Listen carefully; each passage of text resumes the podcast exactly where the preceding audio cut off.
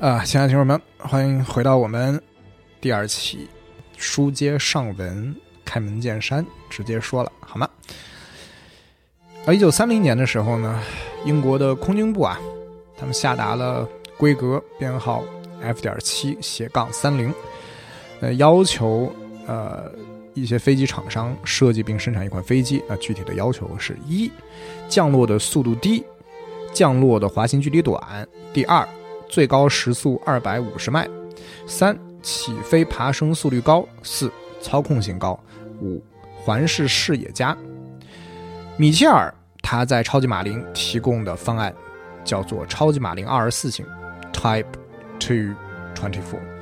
这是一款拥有开放式驾驶舱、配备四门威克斯机关炮、一台功率六百六十马力。也就是四百九十千瓦的劳斯莱斯高逍客引擎，以及一副固定起落架，而且是单排翼飞机。而这款设计呢，也名列三个入围方案之一。超级马林的工厂开始生产这台原型机，而一九三一年的施耐德杯水上飞机竞速赛也即将举办。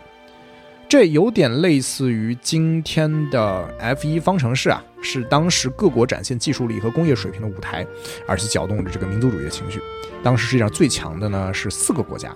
法国、意大利、英国和美国。这四个国家的政府呢，也都愿意出经费让本国的飞机参赛。啊，是的，当时意大利的飞机制造工业非常的强，宫崎骏的《红猪》里的比赛原型就是施耐德杯。那一战后呢，意大利代表队就在施耐德杯上完成了三连冠，而红猪的主角波鲁克飞机的名字就是基于1921年夺冠的萨沃亚 S 点二一，那么不过外形似乎更像参加了1925年施耐德杯的马基 M 点三三。那波鲁克的对头驾驶的呢，是一九二五年夺冠的美国飞机柯蒂斯 R 三 C。而在现实历史中夺冠的是坐在柯蒂斯驾驶舱里的是美国空军名将吉米·杜立德。マルコありがとう。いつもそばにいてくれて。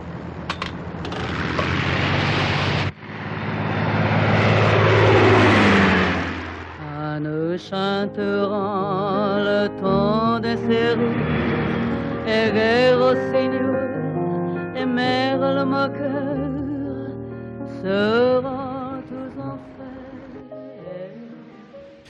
宫崎骏老爷子好像还挺喜欢意大利产的飞机的。那起飞的主角枯月二郎啊，做梦的时候也梦见了意大利飞机设计师乔瓦尼·巴蒂斯塔·卡普罗尼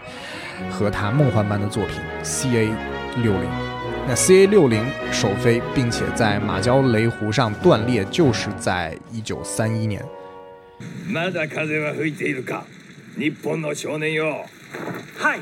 大風が吹いています。 では生きねばならん。Le vent se lève, il faut tenter de vivre。呃，那回到我们故事的角色米切尔，他不是卡普罗尼这一挂的，他不追求飞机的载客量和体积，而是追求功率和速度。他的作品啊，在此前已经代表英国连续两届赢得了施耐德杯，只要一九三一年能参赛啊，就能够实现三连冠的伟业。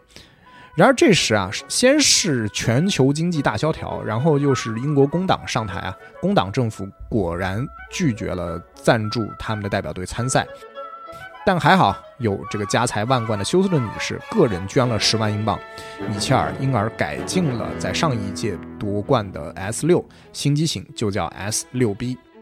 据说当时主办地啊，不列颠岛南端的卡尔肖岸边来了五十万观众观看了这场比赛。法国、意大利、德国代表队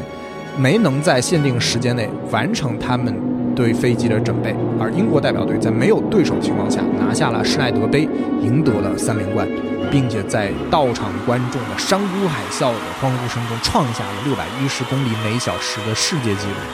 在接下来几天呢，S 六 B 又飞了好几次。结果又两次打破了自己创下的世界纪录。在九月二十九日，人类第一次时速超过了四百迈，达到了六百五十五点八公里每小时。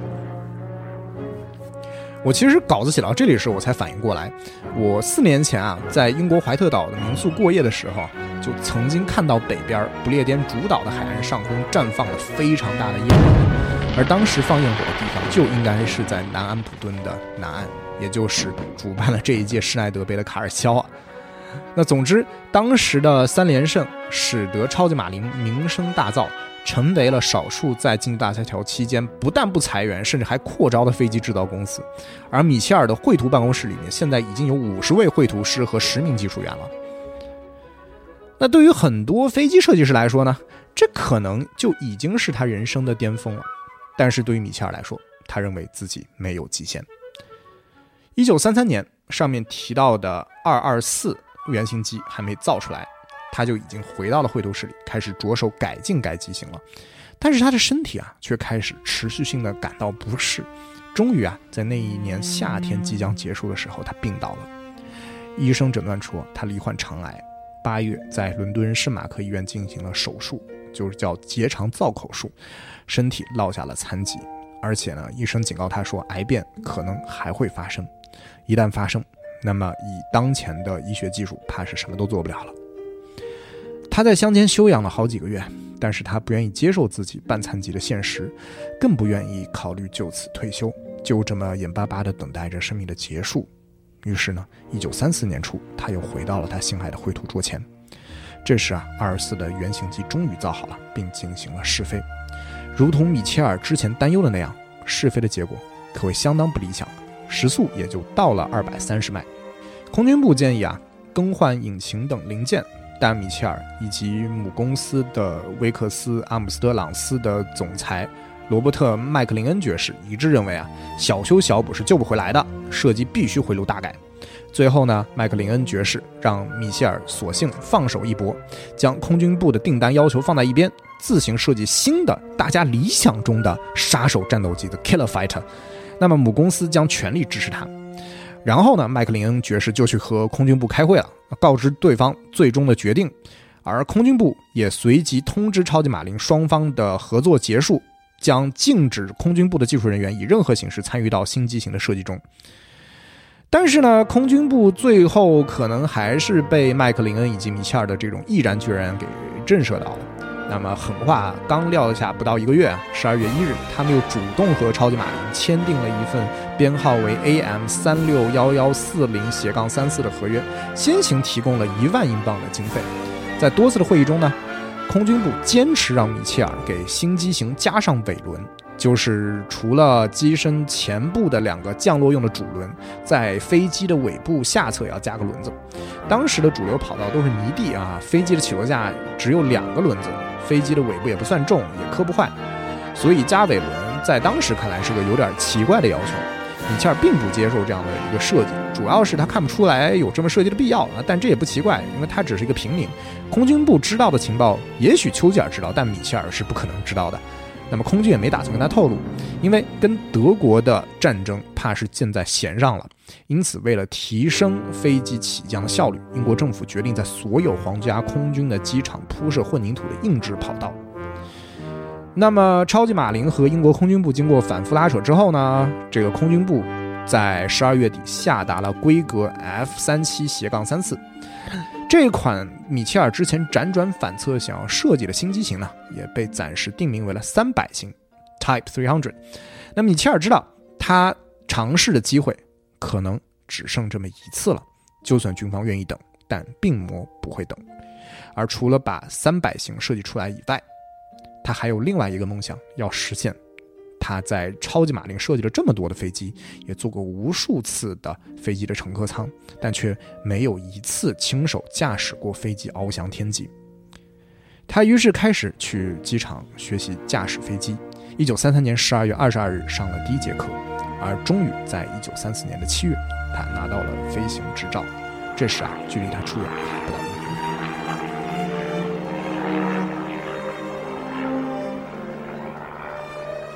而在绘图桌前呢，他也没有把进度落下。他和自己的团队啊，将二二四型直线的机翼改成标志性的椭圆形，翼展也缩短了一点八米。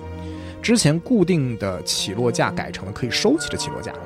一九三四年七月，米切尔拿到了飞行执照后，踌躇满志的向空军部递交了这份设计。但是空军部就像很多甲方一样，又提了很多修改的意见。于是米切尔团队继续改。驾驶舱由开放式改成了闭合式，添加了供氧设备，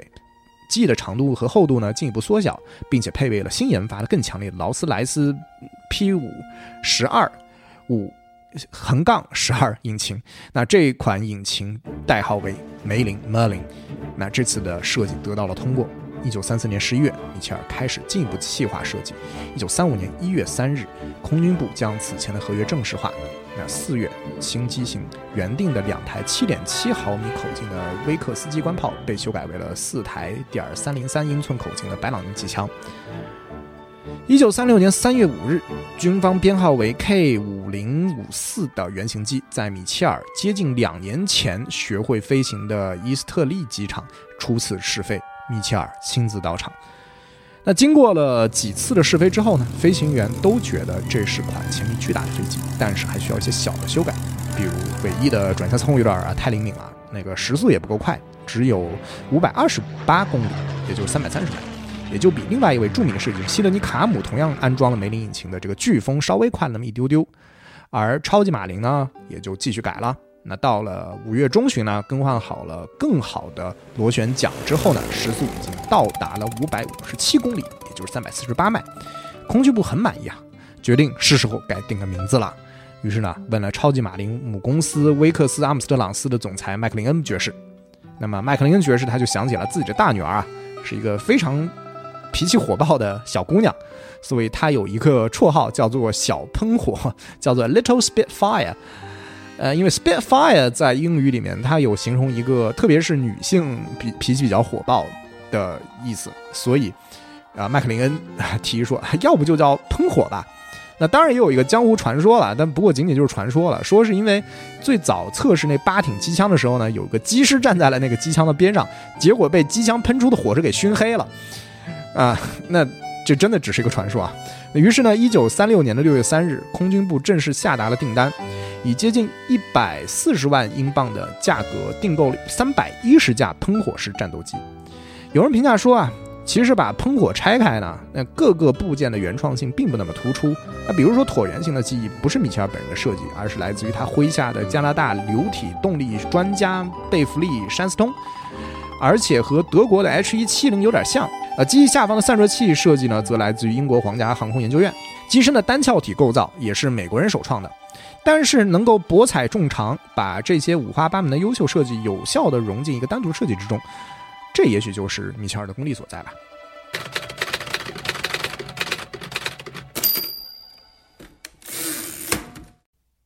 那么好了，我们的视线可以拉回另一个普通人家的孩子乔治奥威尔了，他也生病了。感觉上世纪三十年代的时候，西方从社会到个人，每个人都在生病。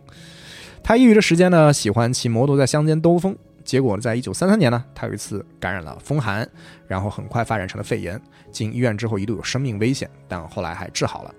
但当然，病魔也没有完全离他而去，而是在伺机而动。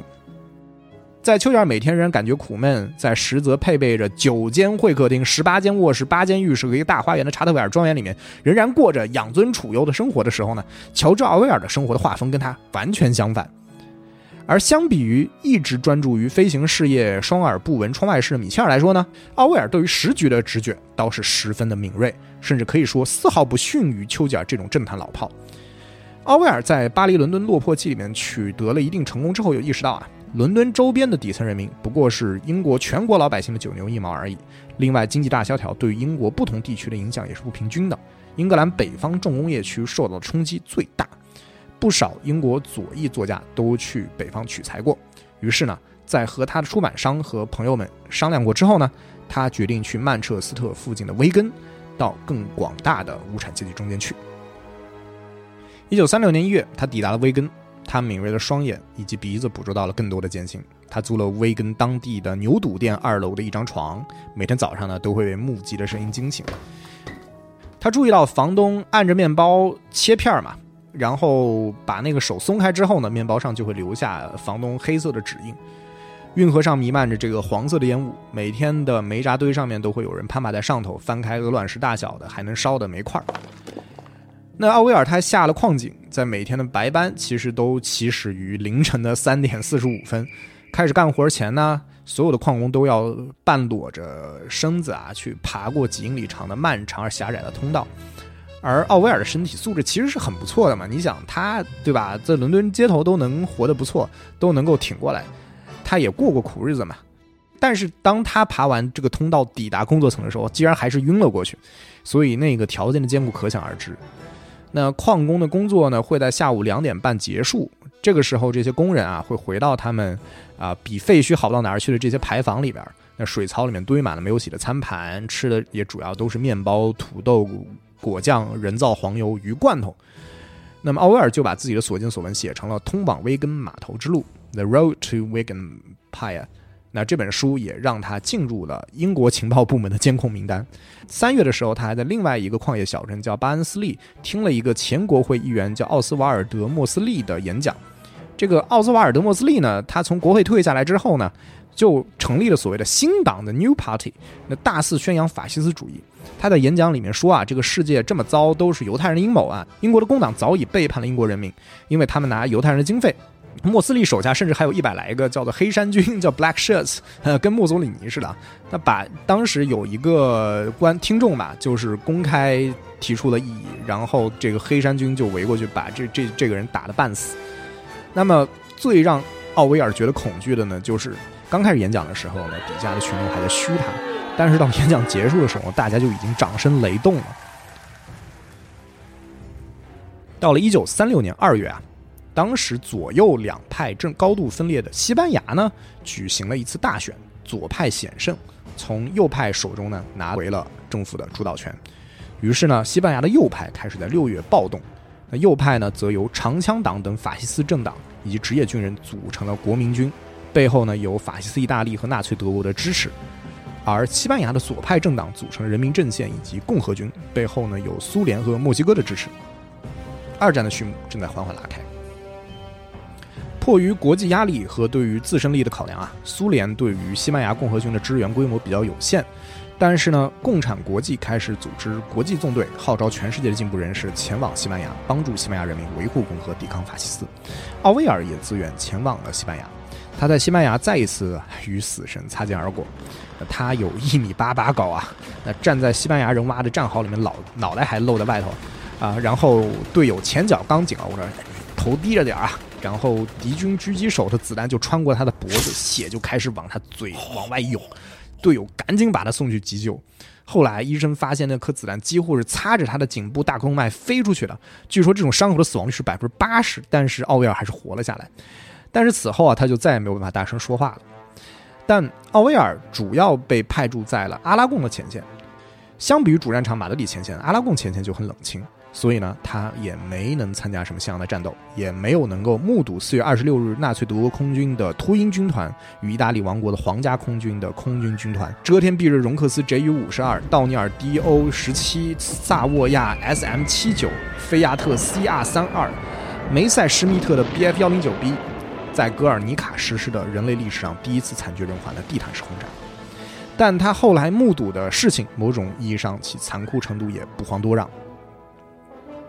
共和军的左派政党公然开始内讧，甚至开始在巴塞罗那的城内兵戎相见，这使得奥威尔心灰意冷。一九三七年七月，他回到了英国，在赫特福德郡一个叫做沃林顿的小村子的农舍里面定居了下来。并将在西班牙的经历写成了向加泰罗尼亚致敬 （Homage to Catalonia） 一书。他没事还喜欢绕着自家的农场散步，一个结果就是他构想出了动物庄园；另一个结果呢，就是他落下了肺结核病的病根。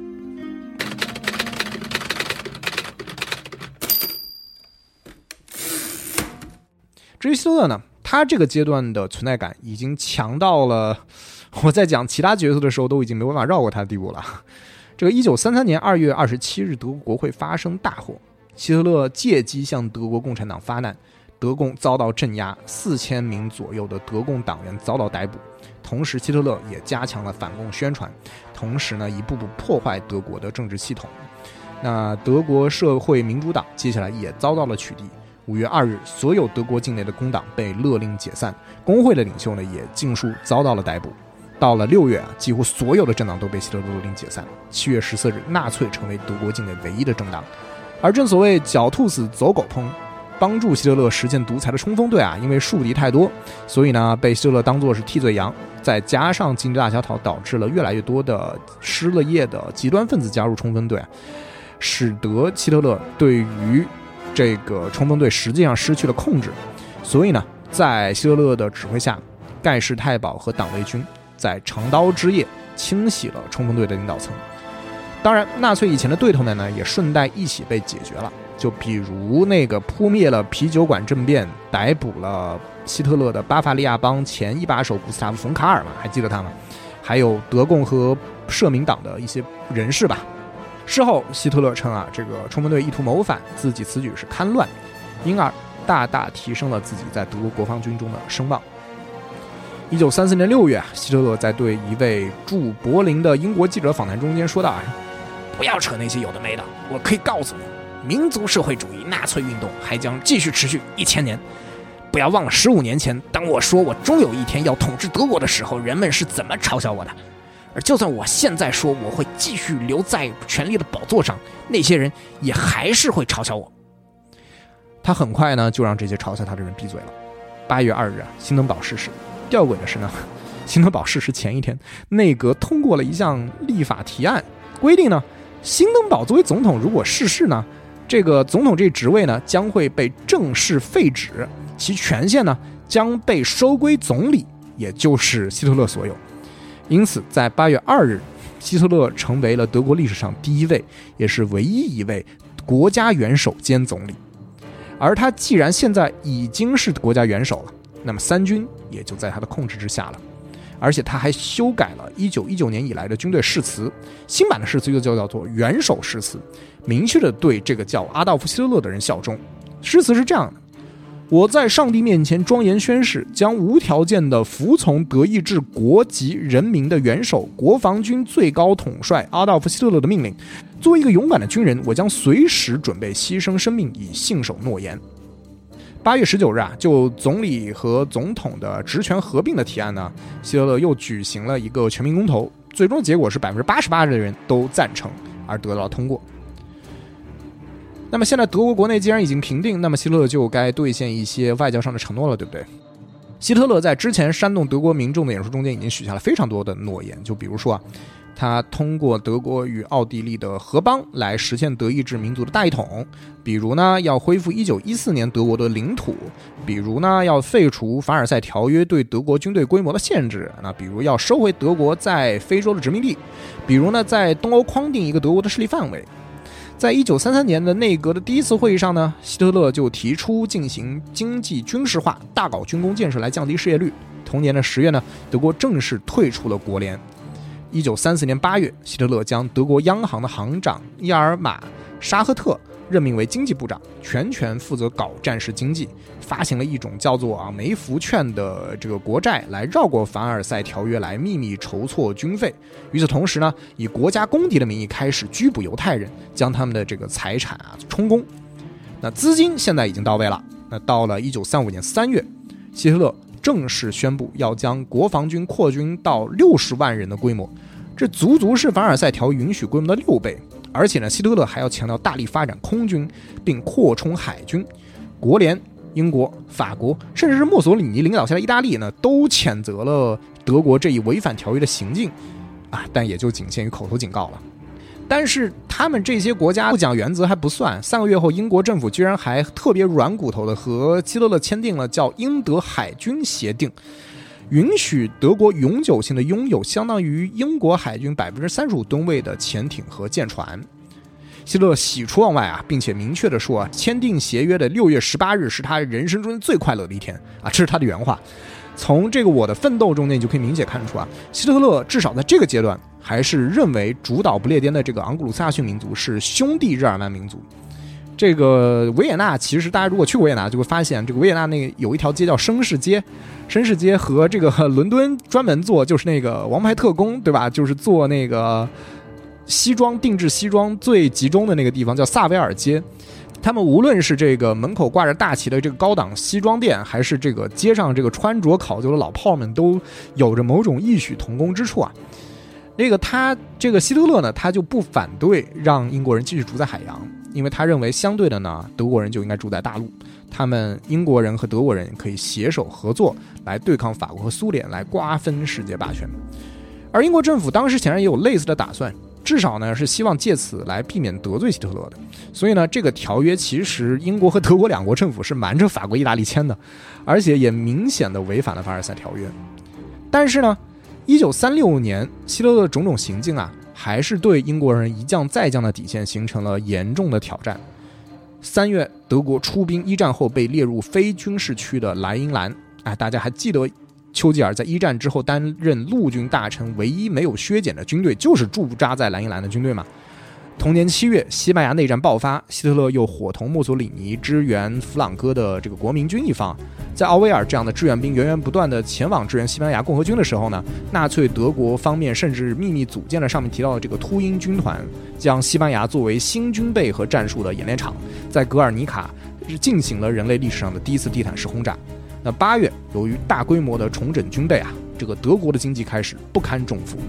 希特勒呢，又命令戈林进行四年计划，准备发动不计一切代价的全面战争。十月，墨索里尼的女婿以及意大利外长加莱阿佐齐亚诺访问德国，与德国签订九点条约，并代表墨索里尼和希特勒会面，这标志着德国和意大利迅速靠拢。而到了十一月一日，墨索里尼的确也宣布了德国和意大利组成轴心国。十月二十五日，日本也入伙，与德国签订了反共产国际协定。这里面要说一句啊，从种种史料和迹象来看，即便是这时啊，希特勒的首要假想敌也还是他认为受犹太秘密支持的苏联，还没有明确说要对付英国。他当时甚至也邀请英国加入了这个反苏联的轴心国体系，只不过英国没有入伙嘛。而这也致使希特勒对于英国政府彻底失望，完全放弃了与英国结盟的打算，甚至不惜择日与英国人兵戎相见。他在该月啊，与外交部以。及军部要员的会议中间做了史称《霍斯巴赫备忘录》的发言，明确要求各方面的预备，在一九三八年到一九四三年之间发动东线的战争，而且要在英法两国反应过来之前完成这一军事目标。在这时，战争已经不可避免了。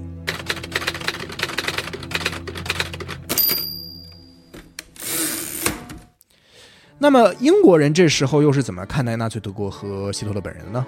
那很有意思的是，当时不少英国人对于希特勒还抱一种天真的好感，就比如著名的历史学家汤因比，就把希特勒和圣雄甘地相提并论，认为两人呢都不饮酒不吃肉，而且向往和平。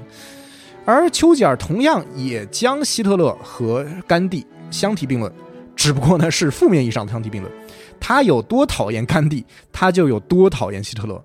他虽然这个时候已经淡出了英国政坛，但是他还是坐在国会议员的席位上，像斗牛犬一样抨击着政府在外交问题上的软弱。他在印度问题上说啊，英国雄狮往日是如此的凶猛和英勇，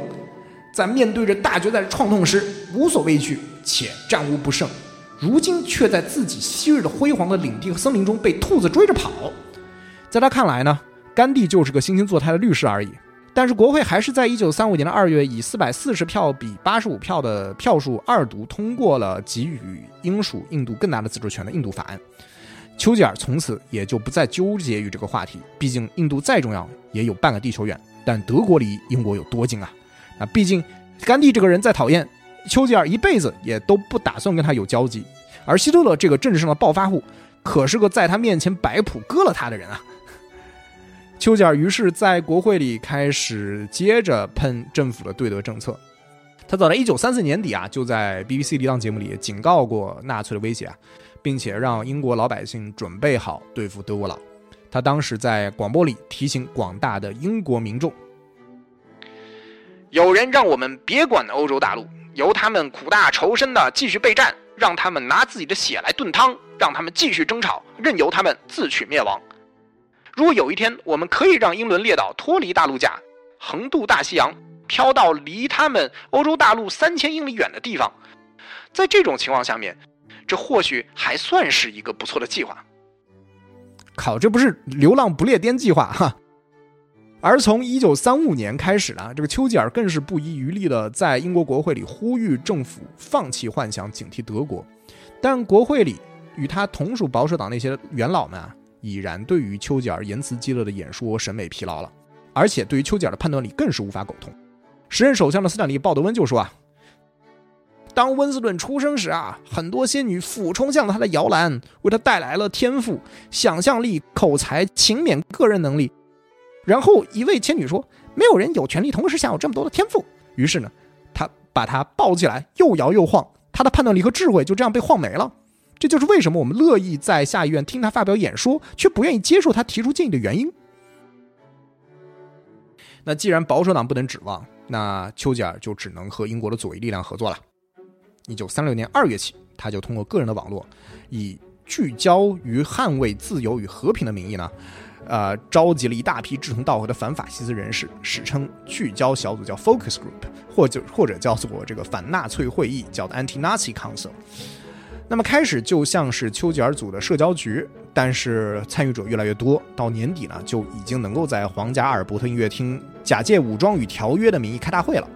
与会者的共识就是呢，英国必须立刻开始重整军备，扩招并训练兵员和飞行员，以及维护国联的条约。此外呢，丘吉尔虽然已不在政府任职，但他在政府里还是有朋友的。除了我们之前提到的这个情报部呢，这个戴斯门·莫顿啊，还有外交部的拉尔夫·维格拉姆，他们认同丘吉尔对于德国的判断，也和丘吉尔分享了不少希特勒动向的消息。尤其是德国空军的发展情况，而西班牙格尔尼卡的空袭呢，也让丘吉尔相信针对平民的轰炸也有可能发生在英国的土地上。而他当时估计啊，德国空军的飞机数量应该是英国皇家空军的二点五倍，而史料证明他这一估算与现实情况相差无几。而他在国会的辩论上，也凭借这一相当准确的情报，让低估了德国空军规模的首相鲍德温下不来台，遭到了下议院的群嘲。反正自从希特勒越来越不掩饰自己的狼子野心之后呢，鲍德温在英国的声望以及在国会里呢，基本上就是每况愈下的状态了。而丘吉尔的声望呢，则水涨船高。那么，其实鲍德温这个人啊，他也并非完全要排斥重整英国的军备，而且他当然有他自己的看法和道理了。他早就在一九三二年的时候呢，就在国会里发表了著名的演说，叫做《对未来的担忧》（Fear for the Future）。他认为大搞军备竞赛在当前的环境下一定会导致战争，因为名言啊，The boomer will always get through。当时的轰炸机设计已经开始采用多引擎，而用于截击轰炸机的战斗机呢仍然是单引擎。战斗机的飞行速度、爬升速度根本追不上轰炸机，更不用说是地面防空设施的有效性了。换句话说呢？轰炸机可能是未来战争最主要的进攻手段，而面对这样的进攻手段，不存在特别有效的防御手段。那么在这种情况下，最好的防守就是进攻，比谁能够率先摧毁对方。战争的形态就会变得尤其残忍。为了保护你的平民呢，你就不得不杀死对方的平民。It is well also for the man in the street to realize that there is no power on earth that can protect him from being boomed，对吧？你一一个一个一个人走在街上，你不能指望地上有什么力量能够保护你免于被天上的飞机炸。而现在呢，德国在希特勒这个好像有点让人捉摸不透的人手里，那鲍德温当然更不想把重整军备的动作搞那么大，引来德国方面的注意了。这因为德国一旦注意了，那么对方是不是也会加速扩军呢？那然后这两边是不是就会进入军备竞赛呢？当然了，在丘吉尔看来，鲍德温这种折中的态度跟幻想没有什么区别。那丘吉尔他就在国会里开炮说：“他说，政府该选择的时候犹豫不决，该下决心的时候优柔寡断，该坚决的时候摇摆不定，该团结的时候如一团团散沙，该强硬的时候又软弱无力。我们有很多珍贵的，或许对英国来说至关重要的岁月，结果却把这些时间喂给了蝗虫，成为了他们的口粮。”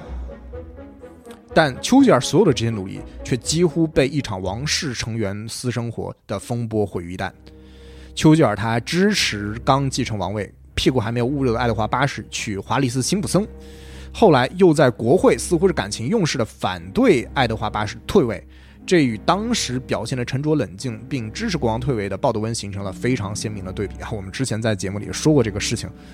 那么顷刻间高下立判，鲍德温收回了此前因为丘吉尔的劫难而丢掉的颜面，而丘吉尔呢，也难得一见的遭到了下议院集体的嘘声啊！大家一致都认为这个六十岁的老东西终于疯了。不过鲍德温呢，似乎也是那种见好就收的人。他在一九三七年五月二十八日正式卸任首相一职，由内维尔·张伯伦接盘。那么，就像后来历史证明的一样，张伯伦是个比鲍德温更天真、更愿意与法西斯绥靖的人。他一方面呢想和希特勒搞好关系，然而种种迹象表明了纳粹德国在这个时候并不急于处理和英国的关系。本来一九三七年七月，德国外长定好了要访问英国的，结果直接搁了。那张伯伦就想当然的绕过了外交大臣安东尼·埃登，让枢密院议长哈利法克斯勋爵在十一月以私人的身份去柏林与希特勒接触。他虽然事后声称啊这个访问很成功，但却向希特勒暴露了英国方面很想要跟德国和谈的这种迫切的心情，让希特勒更加的这个有恃无恐。那张伯伦另一方面呢，想要利用意大利来牵制德国。他趁艾登在外休假的时候呢，直接与墨索里尼展开对话，建立了与墨索里尼的私人专线电话。要知道，当时意大利就已经因为悍然占领埃塞俄比亚而接近于是一个国际弃儿的状态了。张伯伦此举呢，等同于冒国际社会之大不韪，在法理上承认了意大利对埃塞俄比亚的主权。然而，张伯伦还有脸在九月八日那个会议上得意洋洋地宣称自己。缓解了我国与意大利之间紧张的关系，并削弱了罗马与柏林的轴心纽带。埃登哈作为外长，就这样被绕过两次呢，实在不爽。那索性就在一九三八年二月辞职了。在这样不利的情况下呢，丘吉尔虽然感到孤立无援，但却没有放弃自己对希特勒以及纳粹德国的立场。他通过晚间标准报双周更新的专栏，向民众表达了自己的观点。一九三七年九月，他更是在文中。直接向希特勒做出呼吁，希望他能够停止对犹太人以及宗教社团的迫害。当1938年2月德军开入维也纳，希特勒登上霍夫堡的阳台，宣布德奥两国合并，并得到了广场上人群山呼海啸的欢呼时呢？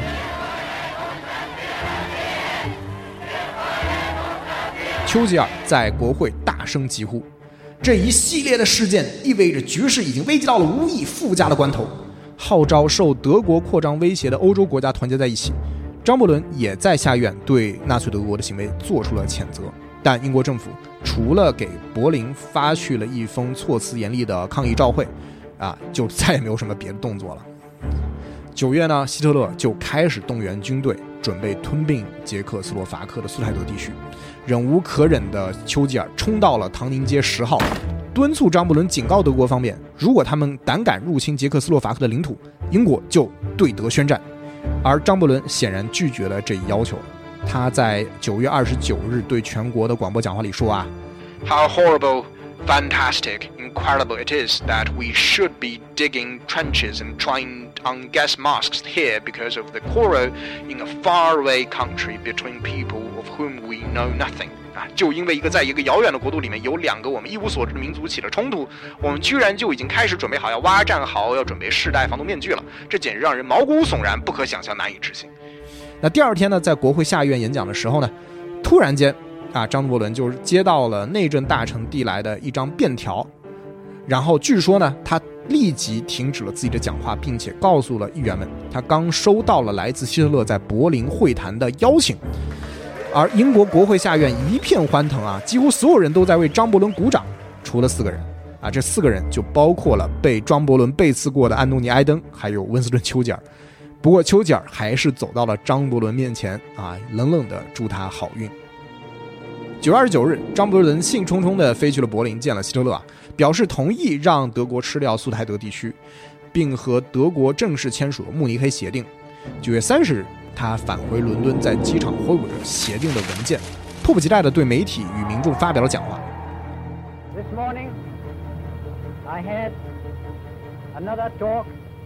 with the German Chancellor Herr Hitler, and here is the paper which bears his name upon it as well as mine.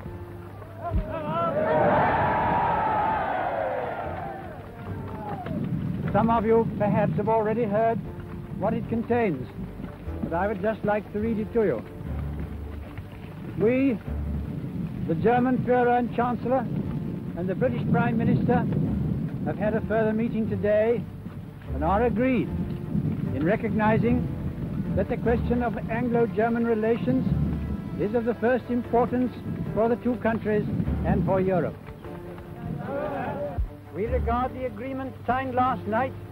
and the Anglo German naval agreement as symbolic of the desire of our two peoples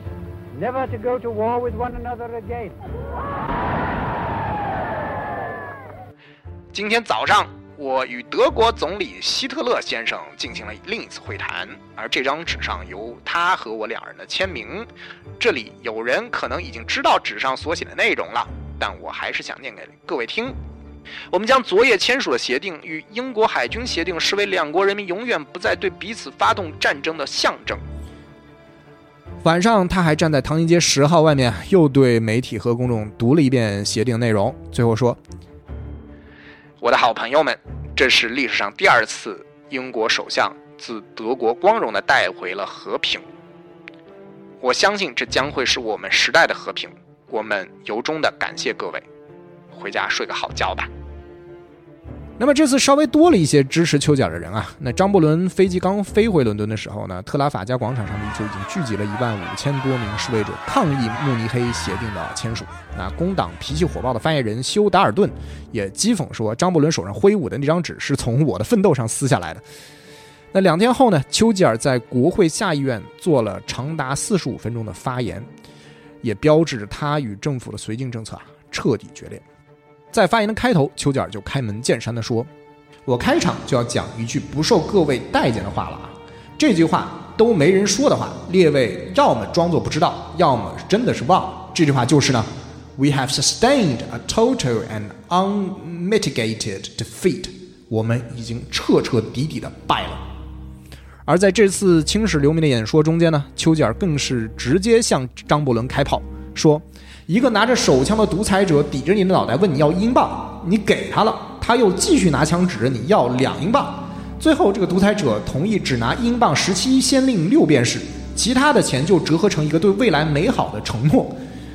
丘吉尔在这里用的还是我们在《英伦异乡人》第三期节目里说的典故啊，就是公元九九一年开始，英格兰国王决策无方者埃塞尔雷德向丹麦国王八字胡斯文进攻碎币，叫做丹麦金。最后呢，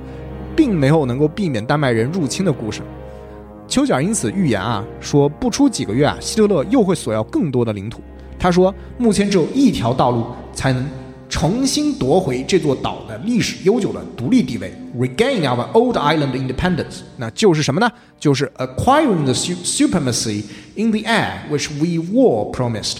that security in our air defenses which we were assured we had. And thus to make ourselves an island once again, that in all this grim outlook shines out as the overwhelming fact，就是确立我们期望取得的制空权，建立我们确实能拥有的空防安全。只有这样，才能再造我们的岛国；只有这样，光明才能穿破阴暗的云层。而丘吉尔凭借这一次演讲，再一次扭转了自己的颓势，热望直线上升。出现了让他来当首相的声音。那可能作为今天的中国人啊，我们很难理解，为了为什么到了这么紧急的关头，还有这么多英国人啊，对于纳粹抱有幻想。那么，但另外我们的这位角色乔治奥威尔，他就会给你答案了。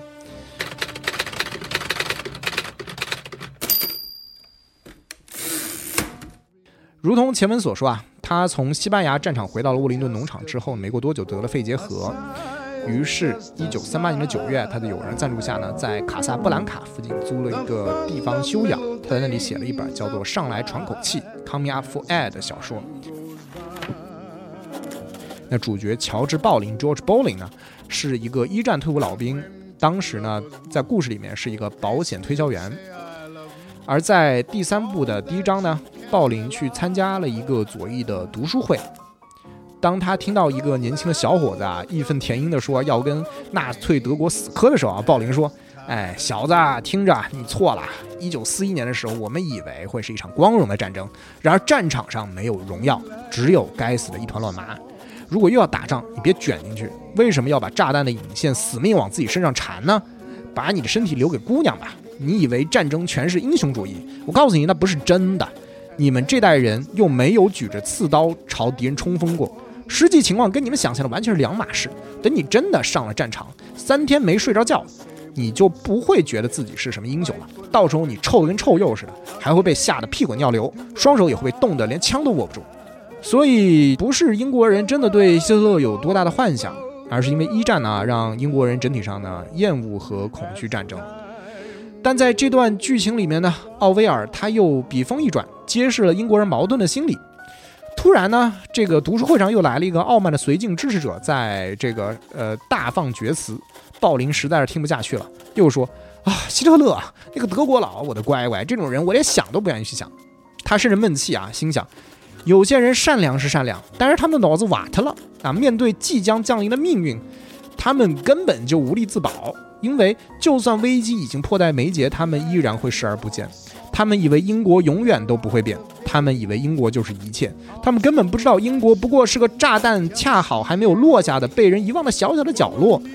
但那帮来自于东欧的新型人类又怎么说？他们做事高效，用口号来思考，用子弹来说话。他们已经在路上了，要不了多久，他们就会追上我们了。到时候这些小伙子们可不会跟你讲什么拳击赛的昆斯伯里规则，而咱们的这些善良的市民只会瘫倒在地，要么当个死掉的人，要么当个活着的猩猩，应该就没有第三条路给你选了。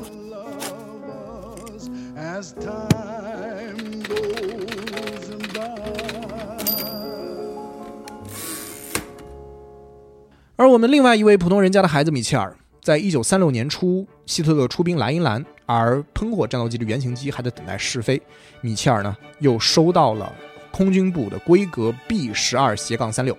为皇家空军开发一款四引擎的轰炸机，这也就是三百一十六型。而按照米切尔的想法，这将会是一台单层飞翼、中等翼展的机型。那炸弹将悬挂于两翼和机身下方，并且配备了三个用以自卫的旋转炮塔。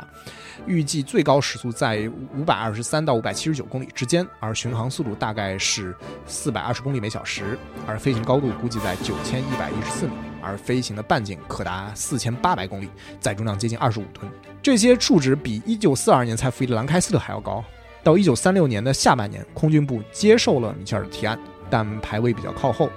但是到了一九三七年一月，可能是考虑到了喷火战斗机优秀的性能，空军部最终还是决定采纳米切尔的提案，啊，并与超级马林方面商议做一些修改。修改完后称三幺七型，采用了赫拉克勒斯引擎。三月二十二日呢，空军部正式下了两款原型机的订单。然而，也是从一九三六年的秋天开始，西班牙内战开始的时候，米切尔当时还在改进三幺六型设计，但他身体的疼痛啊越来越频繁了。而到了一九三七年一月，空军部正式采纳了三幺六的方案后呢，他的病情就再也不能等。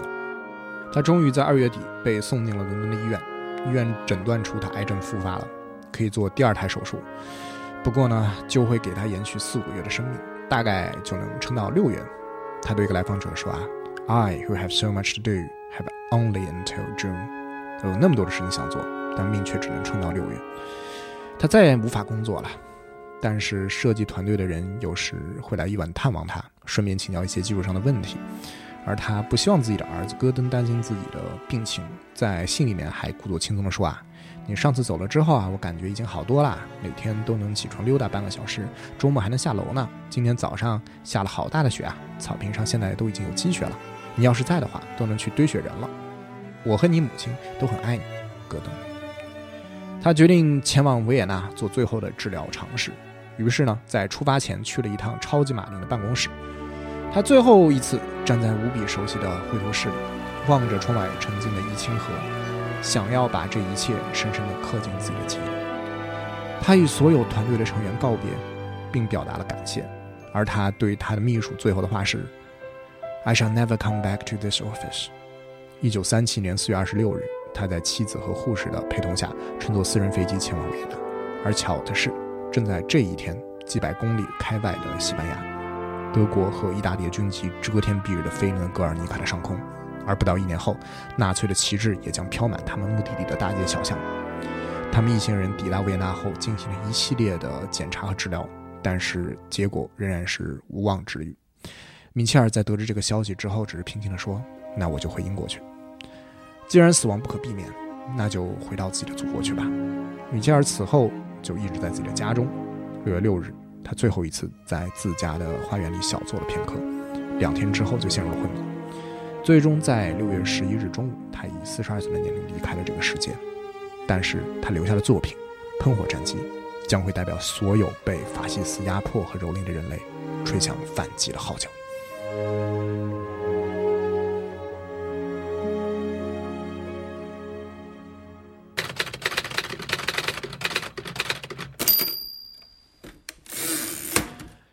而在希特勒这边就没什么好说的了，他个人的历史同时也成为了人类历史最丑恶的那一部分。一九三八年二月，他宣布承认伪满洲国，放弃一战后被日本控制太平洋殖民地，与日本正式结盟。这也就意味着德国与中国从一九一九年开始的全面合作关系的结束。就像上面提到那样，他接下来又相继吞并了奥地利以及苏莱德地区。当然，某种程度上，张伯伦确实让希特勒不爽到了，因为希特勒本来想借苏莱德危机来正式发动战争的。他当时也天真的低估了张伯伦膝盖的柔软程度，这个人居然还真的让法国和捷克斯洛伐克都同意出让苏莱德地区。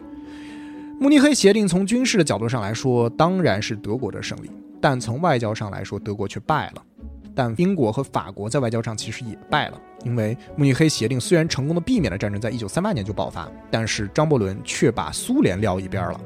后来，连丘吉尔这样对苏联这么有偏见的人都在国会里指责张伯伦，说：“如果你把苏联也拉入和谈，希特勒也就不至于会这么得寸进尺了。”但是木已成舟，这也导致了斯大林对于西欧的猜忌也与日俱增，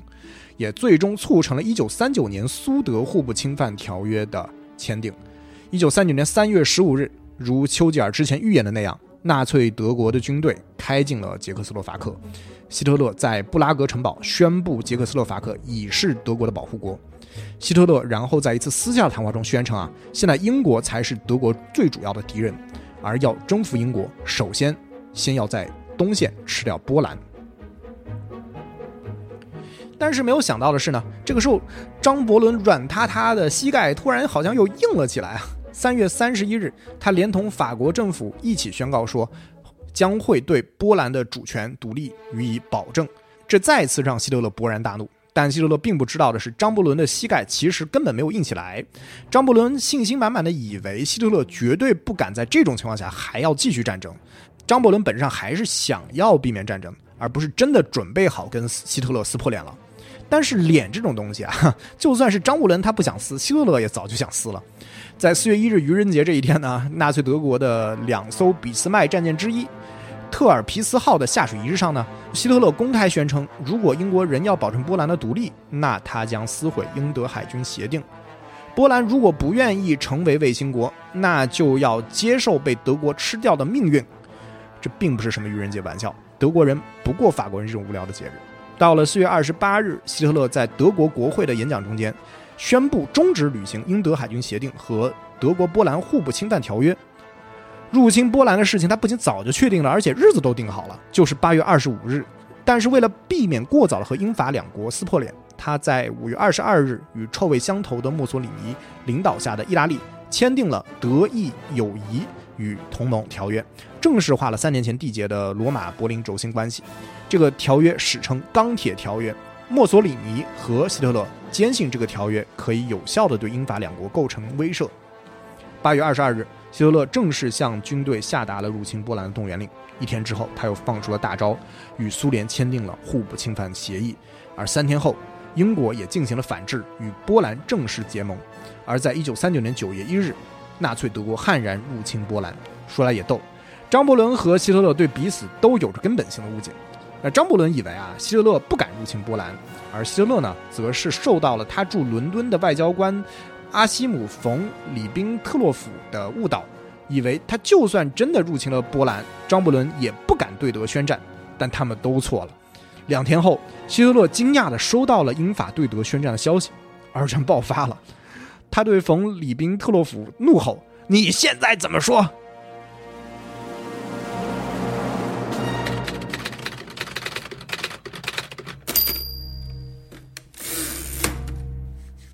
呃，其实冯·里宾特洛甫也着实有点冤枉。张伯伦的确是不愿意向德国宣战的。但是这个时候的英国不是德国，不是有一个人说了算的，人家的国会可不是摆设。德国发动对波兰突袭的一天后啊，张伯伦还在国会里说要拉意大利、德国、法国、波兰的代表一起开个会，劝希特勒迷途知返。结果国会里无论是保守党还是工党的人都目瞪口呆。当天工党的党魁不在啊，不知道是不是故意的。那替他代表工党讲话的是亚瑟·格林伍德，他刚站起身来准备讲话。结果，对面保守党的议员里奥·埃莫里怒不可的站起来了。还记得一年前张伯伦宣布要去慕尼黑会见希特勒的时候，当时国会里只有四个人没有站起来欢呼吗？这位埃莫里也是其中之一。埃莫里他对格林伍德大声警呼道：“Speak for England, Arthur。”格林伍德一下子就有点慌了，他就是临时来换班的，不想却要成为历史的推动者了。他发表了自己可能唯一一场名留青史的简短发言。他说：“我感到了深深的不安。”三十八小时前，一场入侵行动开始了。入侵行动的开始，也意味着当代最为重要的一批条约的自动生效。我不知道我们还得犹豫多久。而与此同时，英国、英国所代表的一切，以及整个人类文明，都已是岌岌可危。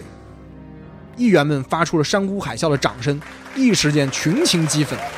张伯伦知道自己要还是固执己见，怕不是得横着出威斯敏斯特宫，这才决定啊，在九月三日向德国宣战。I am speaking to you from the Cabinet Room at 10 Downing Street. This morning, the British ambassador in Berlin handed the German government a final note stating that unless we heard from them by 11 o'clock, that they were prepared at once to withdraw their troops from Poland, a state of war would exist between us. I have to tell you now that no such undertaking has been received, and that consequently this country is at war with Germany. 宣战当天，一如前一次世界大战，丘吉尔被张伯伦任命为了海军大臣，并进入了战时内阁。而据说这个消息到达英国海军部办公室后，海军部向全体皇家海军舰队发送消息：温斯顿回来了。一个冷知识是呢，张伯伦在二战爆发后还继续当了八个月的首相。这段时间里面，他的政府做了什么呢？那宣战后呢，防空警报就开始响，响了二十二分钟，但天上并没有出现德国人的飞机和炸弹，灯火管制令生效，剧院和电影院都关闭了，各种颜色的这个拦截器就开始升上不列颠天空，大城市里流着鼻涕的小男孩、小女孩在火车站和巴士站排着队。政府计划呢，将他们送去不受空袭威胁的乡村地区。当然，需要疏散的不只有小朋友了，女性病人和政府要员也一并被疏散到了乡间。结果呢，各个阶层都直观地感受到了英国的贫富差距。一个流传甚广的意识呢，就是一个格拉斯哥来的母亲啊，愤怒地训斥自家的女儿：“不要坐在人家贵妇的沙发上，乖乖地给我站到墙角去。”那么，有些穷人家的孩子的运气更好些，摊上了良心发现的有产阶级。比如，一个在剑桥的一处乡间别墅里避难的十四岁小男孩，就写信给家里人汇报说：“啊，我们在这里有很好的食物，如鹿肉、野鸡肉和野兔肉，还有其他我们买不起的奢侈品。”啊，然而，一九四零年的元旦都过了，泰晤士河都结冰了，德国人还是没来。然后呢，这三十一点六万人又被送回老家去了。政府说，空袭真的发生的时候呢，再组织疏散。这个阶段的战争呢，被英国人称为“假战 ”（Phony War），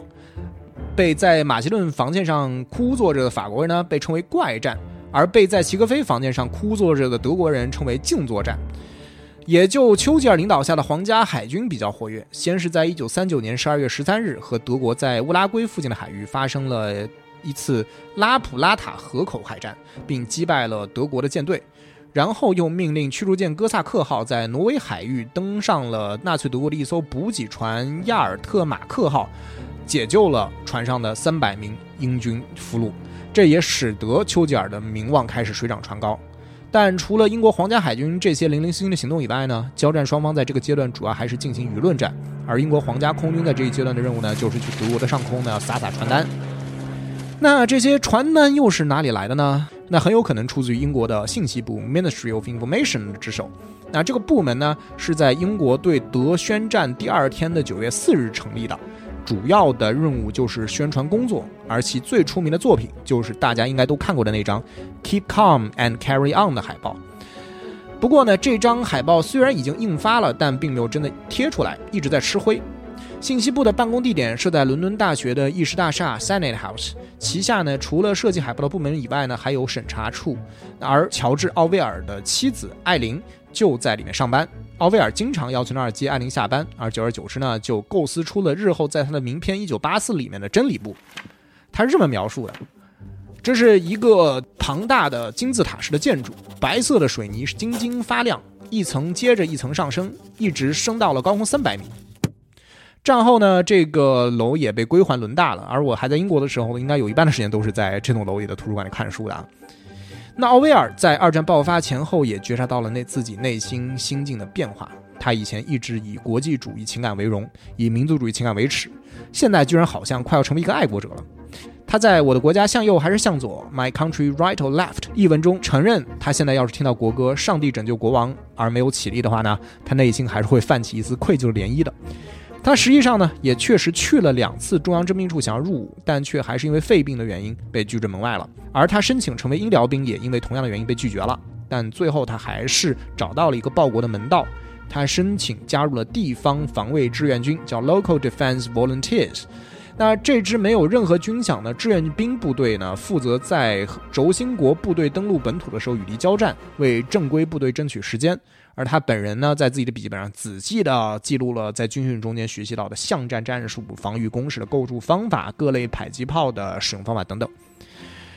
而从希特勒在一九四零年的行动来看呢，奥威尔的这些民兵受到的训练似乎很快就要派上用场了。四月九日，纳粹德国开始入侵丹麦和挪威，史称威西演习作战。一天之内，丹麦国王克雷斯蒂安十世便宣告投降。德军占领丹麦全境，而挪威前线的德军的行动要比丹麦要早了一天。他们也在四月九日这一天平定挪威全境。不过，挪威王室和国会倒是成功的携带着黄金和国宝逃到了英国，并在后来组建了流亡政府。英法远征军虽然总算在挪威与纳粹德国进行了规模有限的战斗，但事实上确实没有能够挫败希特勒对于北欧的征服。而这也导致了英国国会就张伯伦政府在战争中的表现，在五月七日至九日之间进行了公开辩论，史称“挪威辩论”的 Norway Debate。那结果就是张伯伦迫于议员们，尤其是反对党工党的压力，决定辞职。五月十日啊，他向国王乔治六世提交辞呈，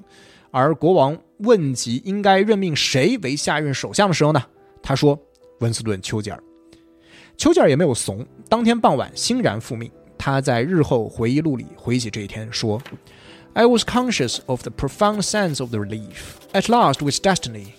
and that all my past life had been, but the preparation for this hour and for this trial。”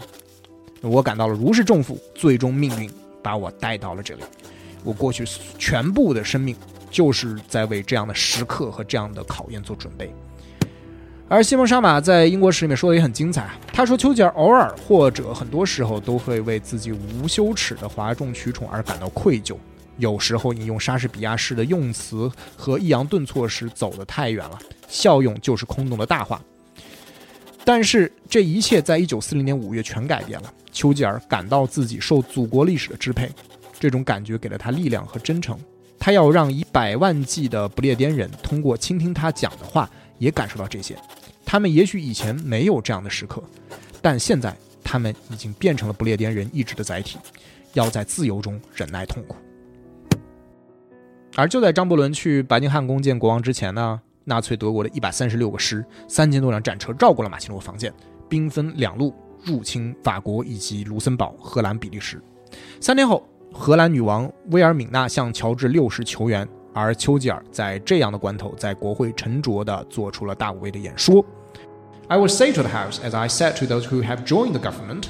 I have nothing to offer but blood, toil, tears, and sweat. We have before us an ordeal of that most grievous kind. We have before us many, many long months of struggle and suffering. You ask, what is our policy? I can say, it is to wage war by sea, land, and air, with all our might and with all the strength that God can give us to wage war against monstrous tyranny, never surpassed in the dark, lamentable catalogue of human crime. That is our policy. You asked, what is our aim? I can answer in one word. It is victory. Victory at all cost. Victory in spite of all terror. Victory, however long and hard the road may be.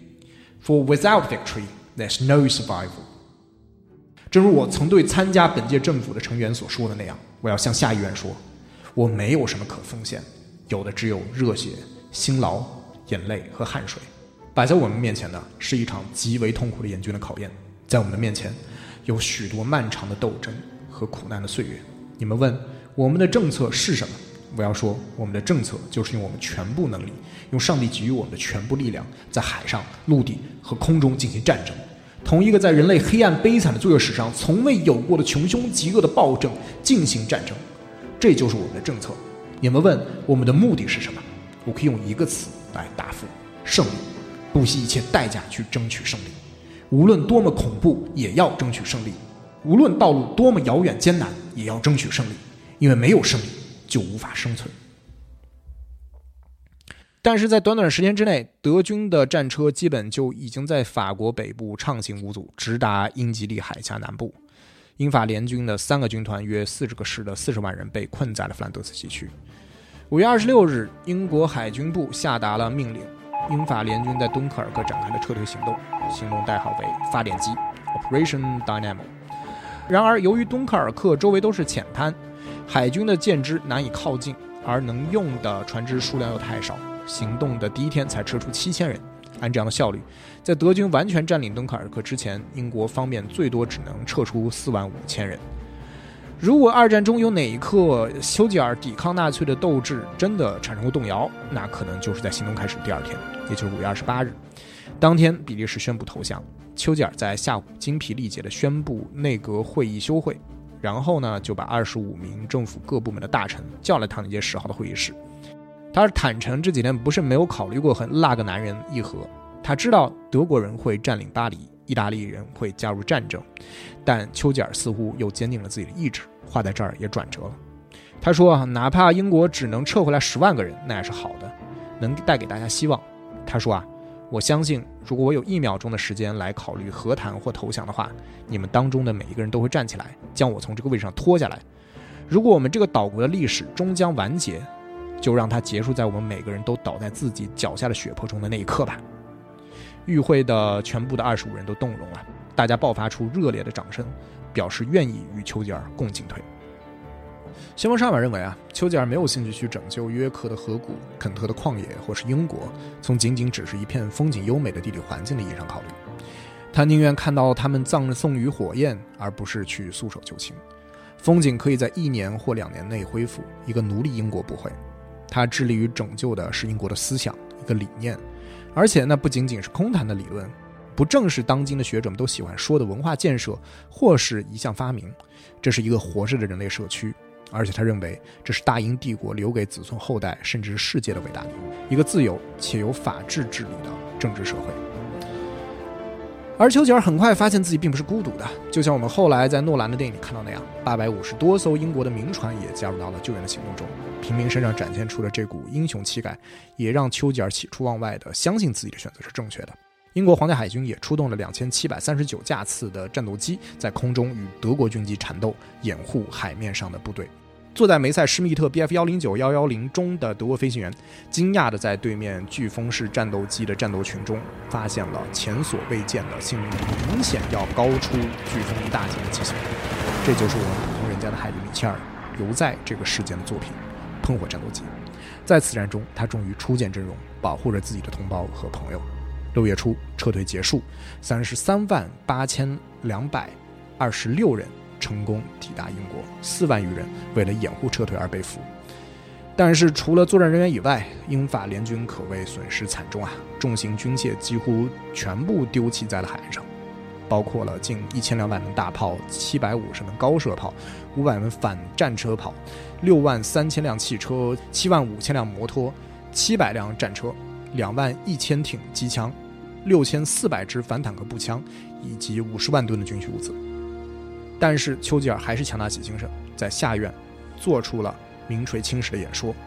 在演说中间，他没有讳言英国遭遇的失败和眼前严峻的局势，没有把英国的民众当小孩子哄，但也不向悲观情绪让步。We shall fight in France. We shall fight on the seas and oceans. We shall fight with growing confidence and growing strength in the air. We shall defend our island, whatever the cost may be. We shall fight on the beaches. We shall fight on the landing grounds. We shall fight in the fields and in the streets. We shall fight in the hills. We shall never surrender. And even if, which I do not for a moment believe, this island or a large part of it were subjugated and starving, then our empire beyond the seas, armed and guarded by the British fleet, would carry on the struggle until, in God's good time, the New World, which all is power and might, steps forth to rescue and liberation of the old. 我们将战斗到底，我们将在法国作战，我们将在海上和大洋中作战，我们将具有越来越大的信心和越来越强的力量在空中作战，我们将不惜任何代价保卫我们的岛屿，我们将在海滩上作战，我们将在敌人登陆地点作战，我们将在田野和街头作战，我们将在山区作战，我们绝不投降，即使这个岛屿或它大部分都被征服或陷入饥饿之中，这是我一分钟也没有相信过的。我们在海外的帝国臣民仍要在英国舰队的武装保护下继续战斗，直到新世界在上帝认为适当的时候，用他全部的力量和能力来拯救和解放这个旧世界。一个冷知识啊，从 "We shall fight on the beaches" 开始到最后，除了 "surrender" 这一个词儿是外来的罗曼语族的词源的词之外呢，丘吉尔所有的用词都是古英语词源的。也就是说，丘吉尔在语言的层面上似乎都在捍卫英国的独立。为了胜利，英国人什么都会做，除了投降。但是毫不意外的是呢，说罗曼语族的法国人却在六月二十二日向纳粹德国投降了。而从希特勒个人的角度啊，他一直没打算跟英国人真刀真枪的干，也没有正经的做过战略上的准备，但却准备好了给英国人议和的条件了。他以为呢，法国的投降就足以让英国人知道好歹。但这其实也意味着德国对英国情报工作比较滞后，或者说几乎完全不存在。而纳粹德国的三军接到的指令是战争已经结束，他们可以回去了。空军也正在准备转移去其他的战区。即便后来丘吉尔明确做出讲话说英国人会战斗到死，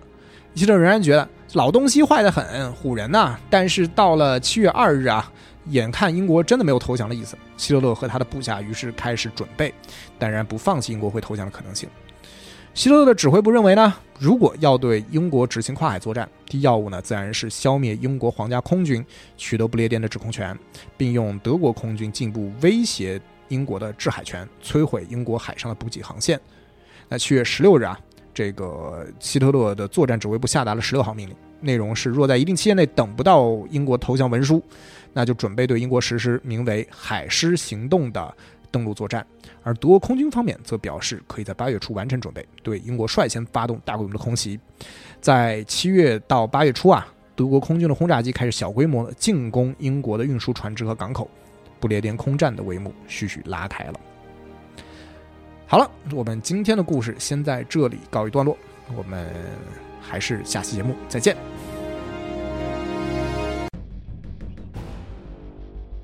荷鲁斯，易患荣耀者，光明星辰，